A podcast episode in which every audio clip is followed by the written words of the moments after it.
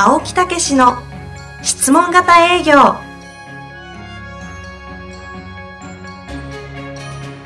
営業それは商売の原点。トヨタ大阪ガス生協などの営業マンも実践。2万人を超える営業支援を行った青木武氏が営業の真髄を語り尽くします。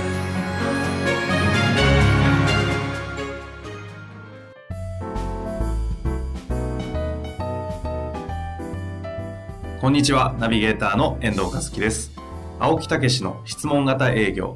今回は特別ゲスト版としてお送りしてまいりたいと思います。はい。青木さん、本日もよろしくお願いいたします。はい、よろしくお願いいたします。えーもうすでに目の前にですね、そうなんですよ。嬉しいですね。はいいらっしゃるんですが、えーまあ、早速私の方から簡単にえーご紹介をさせていただいて、はいどんどんね、話を進めてまいりたいと思います。はい。えー今回のゲストの方はですね、紹介率80%を誇るソニー生命の奇跡のライフプランナーと呼ばれている山本正明さんをお迎えしております。えー書籍奇跡の営業という本は、はいえー累計が約7万部はい。売れているそうで、はい、そうですね。当時ですね、えー保険営業未経験ながら2003年ソニー生命に44歳で転職をされたようです。転職の年齢制限が45歳のため、1年前というギリギリのタイミングだったにもかかわらずですね、異例の未経験者採用ということで、ただそこから、まあ、いろんな紆余曲折を経てですね、えすごい活躍をされているということなので、そのあたりは青木さんの方にバトンタッチをして、はいいろいろ聞いていっていただきたいなと思っております。ーはいということで、今回はですね、そんな奇跡のライフプランナーの山本さんをお招きして進めてまいりたいと思います。改めまして、山本さん、青木さん、本日もよろしくお願いいたします。よろしくお願いします。よろしくお願いしますありがとうございます。ありがとうございます。いやー、本当に来ていただいてありがとうございます。ありがとうございます。えー、実はこの奇跡の営業というこの本ははいすごいんですよ。あの当時。もう今7番部というお話ですけど、はいそれ以上超えてね、はい販売をされてましたよね。私ちょうどね、5冊目を出してまして、6冊目をね、出し、出すという時にですね、うんい、やー、もうすげえなーと思いましてね。すげえ。もう、かっこいいんですよ、この表紙がね。奇確かにね跡の営業って言って。爽やかなえー私が本当に奇跡の営業って出したいぐらいだったんですけど。いやー、それで中身も読ませていただいたら、紹介一本で非常に難しい、こう、じゃあもう本当に営業マンが到達するね、はいえーところをですね、包み隠さず具体的に書いてあるんですよ。はい。シートまで作りましたね。ね。えーだからそういうことで、えー出版社にですね、ぜひこの本のように作りたいっていうようなことになると、えーなりましたら、後ろのシートまで私ども真似をさせていただいて、私どもの、えーまたシートをね、作らせていただいたというようなことで、うん。なかなか営業本ではね、はい。もうその何万部っていう、7万部なんていうのはね、もう大ヒット中の大ヒットで、ビジネス書はね、1万部超えたらもうそれですベごいですよ。ストセラーと言われるぐらい私の1ですから万部はね、あの、超えてるのは何冊かありますけど、はい7万部っていうのはすごいですよね。もう本当に、どうでしょう？いやもう何年かに1回、10年に1回ぐらい出るか出ないあ、か。そうなんですか。あうん、それぐらいじゃないかなと思いますけどね。そそれは私、素人なんで全然わかんないですけど、はい。ねこれ一冊目ですもんね、しかしね。一冊目ですねはいええ本当に。あの、その後のまた本なんかもね、いろいろっていう、まあ会社の関係もあるらしいんで。そうですねはいええそういうようなことで、ええもう本当にこの、どういうんですか、奇跡の営業と言いますけど、奇跡の本みたいな。そうありがとうございます。奇跡だらけですね。そういうことで。えー、で、山本さん、実はですね、あの、はい関西なんですね。あえー神戸なんですよ。はいそれで、あの、私も、あの、知り合いにですね、はい。えー保険の方がいらっしゃって、い、や、この本すごいんですよ。って言ったら、いや、知り合いですよって言われまして、え、なんとかお会いできませんか？っていうようなことでね。ですでアポイントを取って、それでお会いをさせていただいた。ドキドキしました。あの、初めてお会いした時のことですね。そうなんですよ。はい声をかけられましてですね、反対に、むしろ向こうから、山本さんから声をかけていただいてね。本当にありがとうございます。そんなにお付き合いは長くはないんですか、まだ。1年ぐらいですね。ぐらいですね。1そうなんですね年半か、そんなもんですね。そうですねはいえーそれで一緒に、そのご紹介の方と、えええーあの食事へ行かせていただきましてね。はいねえーそれで、その山本さんがおすすめいただいてる、あの、講演の方がいらっしゃいましてね。あはいそうですね感動塾。そうですね。えー感動プロデューサーの平野秀平野さん人さんですね。はい。ね、う感動塾っていうのをやってられましたよ。で山本さんがそこへ、えー長年行ってられるということで。ええそうですねええもう私もじゃあその山本さんの秘訣を知ろうということで、そうですねこの間セミナーも行かせていただきました、一緒に。そうですね。ええだからそういうね、関係でございまして。そうなんですね。じゃあ、良き、あの、学び、共にしている方々というか。そうですね。あの、興奮して私ばっかり喋ります。山本さん返事全然質問してないじゃないですか。散々から質問で営業をおっしゃってるのに。そうですよ。はい私説明してました。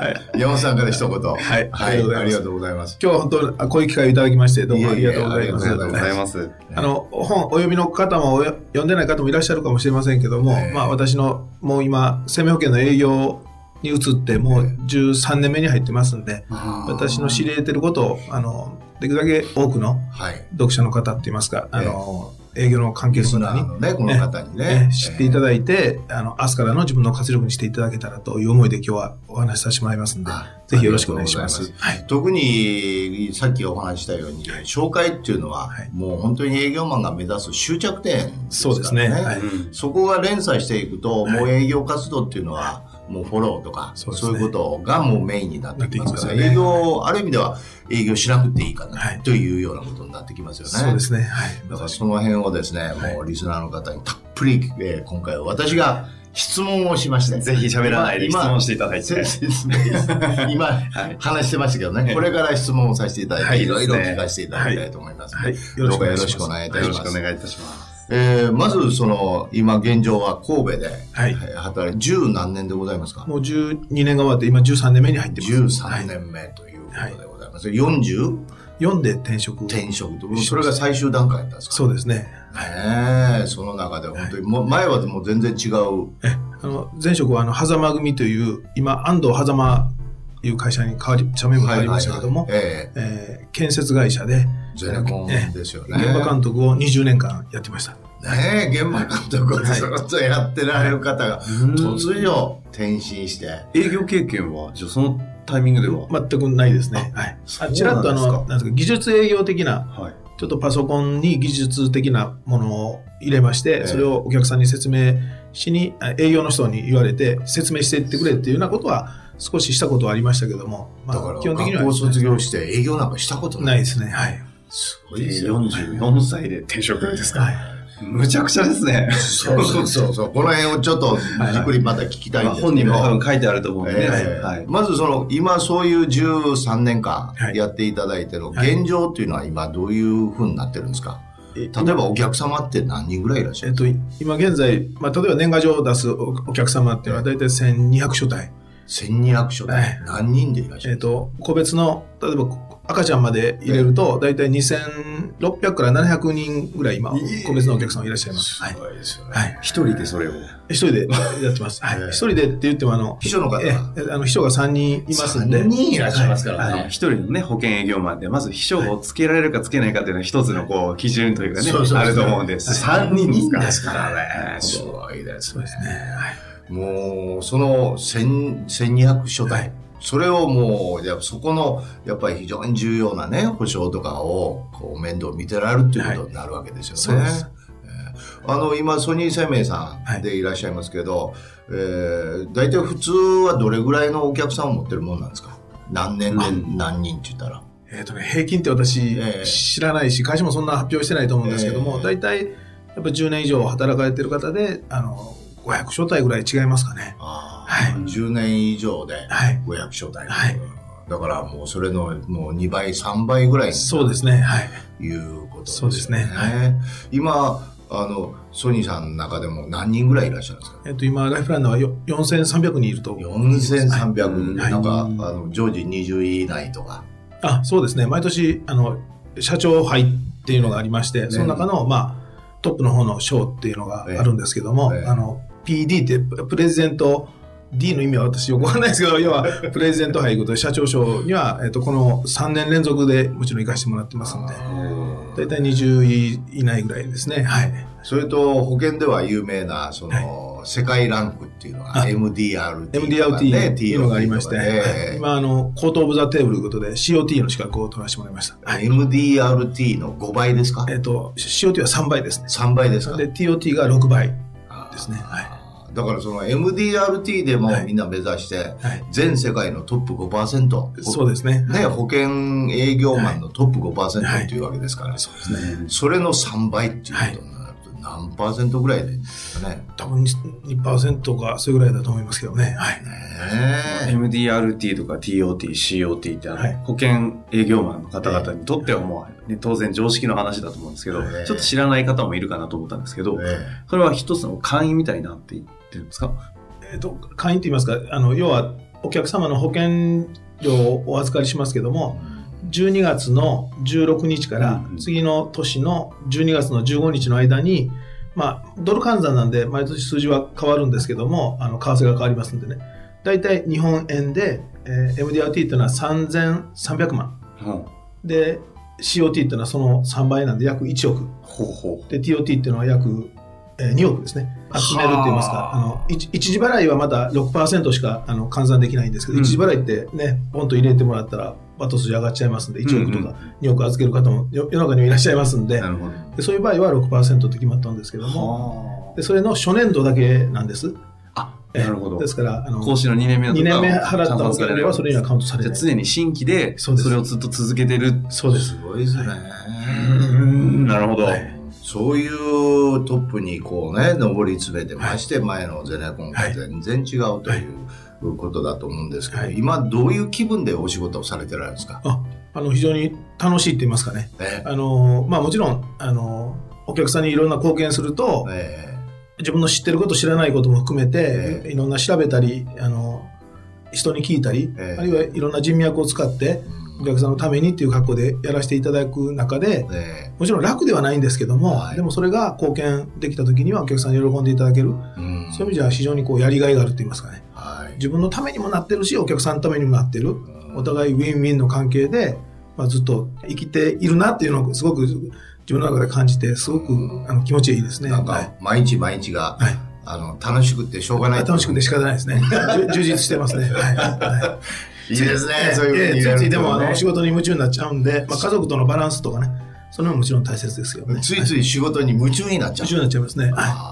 そうさせるあれは何なんですか？えっと、自分の中でやっぱりこう、お客さんの喜びが自分の喜びでこう味わえるような、そういう、まあ、自分の使命感みたいなところを、まあ、感じれるって言いますか、感じるようにまた自分も動いてるっていうところが、そうさせてるんだと思います。はい。まあ、うちでは質問型営業でね、大事なのはお役立ちなんだとはい。いうふうに言ってるんあですけど、あ、共まさに通ですね。はい。その役立って喜んでいただいてるっていう、その実感がますますモチベーションが上上がるがりますね。はい。というようなことですね。そうですね。でもそういう境地に今ね、たどり着いて、はいもうますますこうこう活躍されてて、はい今度はそれを、えーいろんな人にも教えようということで、は山本さんの方でもなんか塾みたいな、はい。あのそういうようなことやってられますね。そういうのを企画して、ええ。まあ、あの、いろんなところで、その前にあの、本出してからですね、えあの全国でいろんなところで講演行かしてもらうようになって、はい。でぜひ塾みたいなのしていただけたらということで、ええ。まあ、そういうのを、まあ、あのとりあえずは関西の方からですけど、はい一応立ち上げて、ええ。今何回かやってます、今のところですね。はい。はい。うん。だから紹介ということについてはもう私はあの日頃この山本さんの本を読むようにはい。随分推薦してます。ああ、そうですか。ありがとうございます。えーはい。でこの形にきちっとしてね、はい。あのそういうようなことをやってるんで、今日いろいろね、はい。今回おお聞きしたいと思うんですけど、はい。またそういうことの興味ある方はねそうですね。山本さんの方にご連絡をそうですね。していただいたりね、はい。こうここへ本なんかにも書いてられますよね。そうですね。ね。はい。ホームページにもアップしてますんで。はい、まあそういうようなことでね、あの興味ある方は行かれたらいい。とそうですね。今見てみたら山本正明で検索すると、ええ。ホームページ出てくるみたいです。か。はい。はい。それで、えー今さっき言ったようにそういう境地で、はい。えーそういう境地にたどり着かれたということですけど、もともとその大変転換ですよね。はいゼネコンからね、はい。最初からそういうお気持ちでできたんですか？いえいえ、その、生意気なんですけど、え転職するときは、はいまあ、たまたまですけども、地域で、えあの、私、自治会の役員をたまたましてるときに、ええ。ソニー生命の所長さんがその役員の一人で一緒にいらっしゃって、ええ。でその方が役員終わった後にですね、えあのぜひ来ませんかって言われた時にえは、えいえいえ、私は現場監督という あの技術があるので、そういう仕事が、ものづくりが好きなので、ことで、丁重にお断りしてたんですけども、えなんで誘われたんでしょうえねえ。その後ですね、ええたまたまその半年後ぐらいに、え2002年の5月か6月ぐらいえに、あの、会社の方が、あ、ごめんなさい、にえっと、2003年の1月にですね、え会社の方が私的整理法ということえで、えあの、借金1000億は払わなくていいと。ええその代わり、従業員を半分にして会社を構成しなさいっていう指令が出たんです。日経新聞にもバーンと出ましたね。えで、その時に、あの、まあ、2人に1人はもう辞めなきゃいけないっていう状況の中で、えたまたまですけど、ソニー生命の所長さんからまたお電話いただきましてえね。ええあの大変、ね。えー失礼なあの、山本さん残れますかという電話やったんですけどね。いや、残れると思うんですけどもって言いながら、まあ、近所の人だし、そんな、あの、無茶なことは言わないだろうと思って、一度お話だけ聞きに行こうと思いましてね。ええ。そのチャンスでお話聞いたら、逆に私の方が、あこんな素晴らしいビジネスがあるんだったら、私も挑戦したいなという気持ちにこう。よくもでもそんな現場監督からそれ営業にポーンと転身じゃないですか。え思いましたね。ええ。もうその時に私、あの、えもう亡くなってるんですけど、あの、ソニー、あの電気のソニーのね、ええ。森田昭夫さんという、あの、はい会長までされた方がえ、え。ビデオの向こうでですえね、あの、日本人の話をされたんですね。うん日本人っていうのは優秀な人がたくさんいると。え大きな歯車をきちっと正確に素晴らしいスピードでちゃんと回せるっていう人はたくさんいると。うんでもその歯車のサイズを自分で決めて、自分のスピードで自分のやりたいようにできる。そういう仕事なんだよ。生命保険の営業っていうのは。ぜひあなたもやってみないみないですか？って言われた時に、まあ、ええ私、大きな歯車の一つなのかな？ってこう、このまま行っても大きな歯車の一つなのかなっていうのをすごく思いましてね。うんあそんなことだったらぜひ挑戦したい。できるとかできない。一切考えませんでした。ぜひ挑戦したいと思ったのがすごいですね。きっかけですね。はい。じゃあその森田さんのはい言葉に動かされた。起こされたんですね。はい。うんもうその仕事なんか関係ないと。はい。へそのプロジェクトに参加したい。あ向こうもプロジェクトに参加しませんかという問いかけだと思うんですから。はい。えね。いや、もう、ソニーさんはね、もう私もいろいろ関わりがありますから、あの、生命、ソニー生命さんね。はいえーあの、私もそれ見ましたよ。リクルートされて。あ、そうなんですか。そうなんですか。昔。はいえーそれずいぶん前ですね、はいもう30年ぐらい前ですけどね。あそうですかえーだからそれもよく知ってますけどね。あ、そうですか。えーじゃあそういうとこから転身されて、そうです。えーそれでどういう活動へ入っていったんですか？あの、その前に、まあ、て転職する前にすごく猛反対に遭いましてね。ああ、それはそうでしょ妻。とか、あの、ご実家のお父さんの方からすごく猛反対されて、えー何考えてんの？そうです。。でまあ、離 離婚も辞さない覚悟で、離婚も辞さないから。まあ、嫁さんからははっきりもう離婚だっていう覚悟で言われました。も うまあ変な声出ましたね、今。お父様にまあ頼み込んでですね、えあのとにかく一回人生一回きりなんでチャレンジさせてほしいということで、ええまあ、うまくいかなかった時はあの何らかの方策を取るという条件のもとにまあ転職させていただいたという状況なんですけどね、はい。えでその後転職したんですけども、ーもう、最初ね。必死の決意みたいなもんね。ええ絶対やるっていう。ええいうね。思いでええ転職したんですけど、ええ最初全くうまくいきませんでした。ですから思いだけではなかなか難しい。どううまくいかなかったんですか？あの、いけどもいけども、えあの、お話は聞いてもらえる人、聞いてもらえない人、アええポイントが取れる人、取れない人、いっぱいいるなって。これが私の、ええあの、営業経験ゼロからのスタートが甘いっていうことがすごく分かりました。世の中にはこんだけ私と考え方の違う人がいらっしゃるんだっていうのがスタートでした。知り合いとかそういう人たちえままず最初はやっぱり前職の関係の知り合いの人ずっと当たっていくんですけど、ええお当時の大阪支店で現場も合わせると、え300人から400人ぐらいは多分いらっしゃったと思うんですけども、ええ。それをまあできるだけ知り合いの人から行くんですけど、ええ。より濃い知り合いの人がええ。ほとんど断りました。はうん。ね、それは私も経験ありますけどね。うん。で案外薄い方が、うん。ああこんなこと私初めて知ったわとかですね、ええ。教えてくれてありがとうっていう格好で、まあ、うん。契約いただけた。ええ。でもね、なかなかなんでそんな心理状態なんだろうっていうことが分からなくて、ええ。その後結構心理学の勉強も私。なんでそういう心理状態ってのはどういうことですか、ともともとよく知ってるから、うん。まあ、あの、まあ、お恩、まあ、日本って恩だとか義理だとか、そういう世界も多少あるかなというので、まあ、最初は知り合いから私は言ったんですけども、はい。そういうのが、それだけでは保険は買えないよと。うん。今の保険で十分私は満足してるからって言われたら、まあ、自分としては切やるせないって言いますかね。あの、結で構、でもズタズタになりますね。ずっと明日になりますね。はい。ねえ、やっぱりそういう時代あったんですね。はい。それで心理学を勉強したり勉強してはいえでお客さんっていうのは、ええ私の何を見てて、どういうふうにこう判断してるのかみたいなことを、まあ、世の中には結構分析、そういうのもあるんだなっていうことを初めて知りましてね。えーでも、それを勉強したからって言って決してうまくいったとは思わないんですけども、えーでも、相手がそう、私の意図しているように思ってないこと自身が自分に腹立たしいということはう、ん。要は自分にそれだけの幅がなかったって言いますかね。うんあの、自分はこう思ってるんだけど、相手がは考え方が違うんだよという許容力が多分最初の頃は全くなかったんだと思います。みんな、だから違うんだと、ええいろいろ考え方もあるんだということが受け入れれるようになってきた。なってきたってことですね。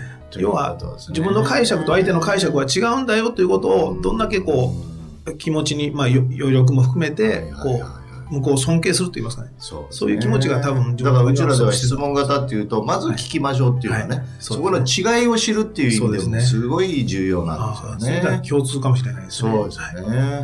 うんそれでどうなりましたか？でそういう中で、ええ。あのうまくいかないえアポイントを取ろうとしてもうまくいかない時に、ええ。実は私はあの大阪にうつぼ公園ってあるんですけどね、ええ。本町の。ええ。今でも公園はあるんですけども当時支店がその近くにあったもえんで、ううんつぼ公園に佇んでですね、ええ。ああ転職失敗したなってこうこう落ち込んでたんです、何ヶ月目ぐらいですか？えー、4ヶ月目か5ヶ月目ぐらいですね。すごいね。転職失敗したなーなんてでそのね。きっかけがまあ、え。それも自分の許容力のなさかもしれないですけど、うん私を採用してくれた所長さんが、山本さん3割は低いよって言われたんです。えはい。その3割っていうのは、はいアプローチしてから契約してもらうまでが、私はたったの3割しかなかったんです。はい。30%は低いよ。だから頑張れよという意味で、所長さんおっしゃったと思うんですけども、うん私自身は3割はダメだよと。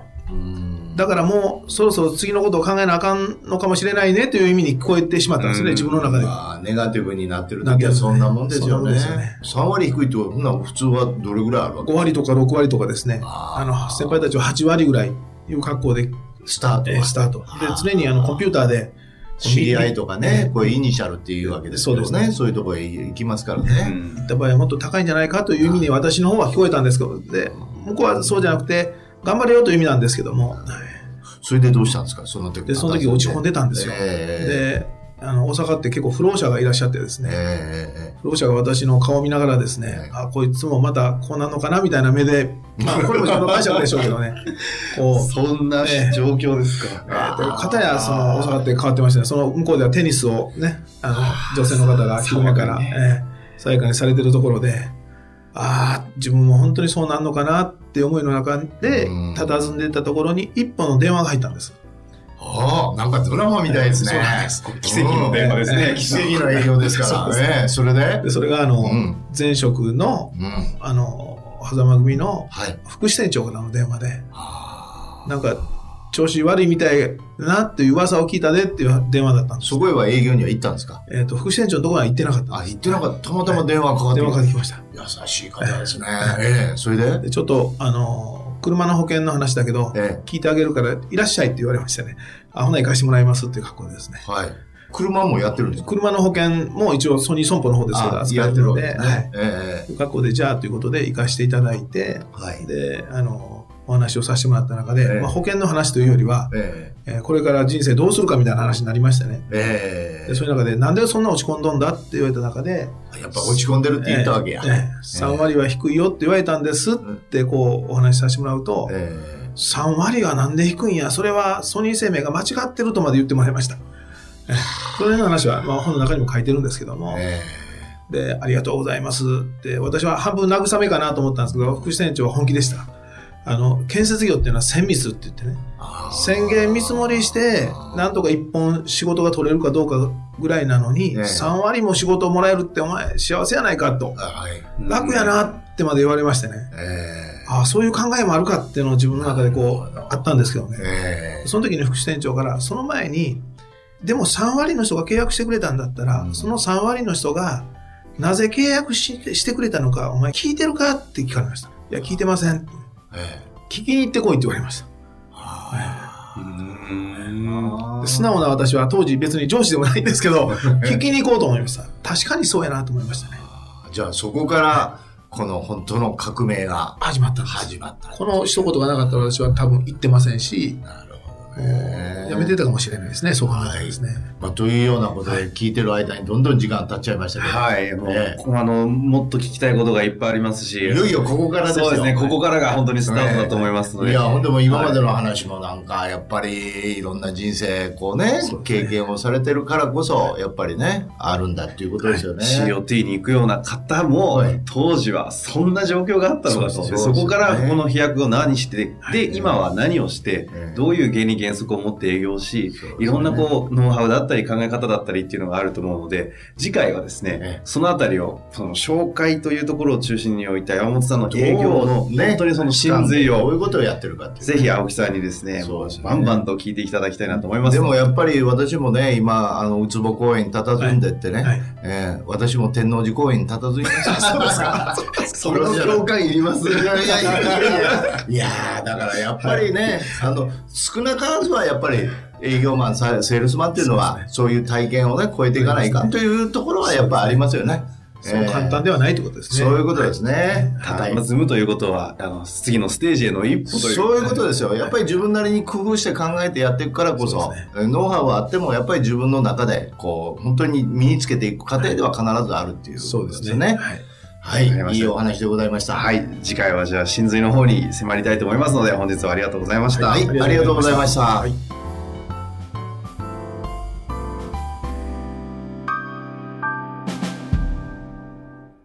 番組からのお知らせがございます。え今回、累計100万ダウンロードを超えたということですね。ああ、嬉しいですね。はい。累計100万ダウンロード感謝祭を無料で感謝祭。はいいいですね。先。着30名の方、リスナーの方をお呼びして、はい。青木さんに直接触れ合うですね、イベントを行いたいと。ああ、もうぜひよろしくお願いいたします。いろんな悩みはあると思うんですが、ええ直接聞いた中でですね、青木さんに聞いてみたいとか、もう直接触れてみたいとか、うんいろんなことをロールプレイしてもいいかなとか思ってる方がお呼びして、いいですよ。やりますよ。今回は、えー3時間で考えております。はい。1時間半、青木さん直接、まあ、プレゼンというかね、はい。質問型営業の全体像をはい。お話しいただいて、はい、そうまあ。なぜ生まれたとかそういう歴史も含めて、ああ、ぜひお話ししたいと思いますこね。れだけでも濃い話になるんですが、さらに1時間、はい。質問、さらに希望の方はロープレも、まあ、やってもいいかなと、ここは強制ではないので、まあこれ、あの、日頃ね、ポッドキャストでやってますけど、はい。やっぱり直接会って、えー生でこう聞くと、その雰囲気とか、間の取り方とか、うん。姿勢とか、で、合わさってものすごいよくわかるっていうね、こういうことも言っていただいてますからね。本当おっしゃる通りだと思います。なので、あの、直接触れ合う時間として1時間半を別途用意しておりますので、そうですね。いつも遠藤さんとだけ触れ合ってますからね。そうですね。ちょっと 愛はね、深まるばかりなんですが、ぜひ皆さんにも広げていただきたいなと思いますので。で、さらに終わった後にですね、ええ1時間ほど懇親会という場をまた別途設けたいと思っていますので、はい。ぜひ興味ある方は、青木さんに会える機会ですので、はい。お越しいただけたらなと思います。ぜひよろしくお願いいたします。えっと、時間の、えっと、ご案内なんですが、え2016年はい2月の20日土曜日、はい1時半から、はい。都内の、えー某所の、えーほ会議室ではい考えたいと思っております。はい。えー参加ご希望の方は、質問型営業で検索をしていただいて、はい。質問型営業のホームページの中にある、累計100万ダウンロード感謝祭というバナーがありますので、はいそちらのバナーの方からお申し込みいただければと思っております。はい。ぜひよろしくお願いいたします。ぜ。ひ、青木さんにお会いできるのを楽しみにしていただいて参加いただけたらなと思います。はい。よろしくお願いいたします。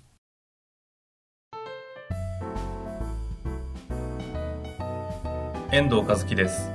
番組では青木武氏への質問をお待ちしております。ウェブサイト質問型営業のホームページの右サイドにあるポッドキャストのバナーからアクセスいただきお申し込みください。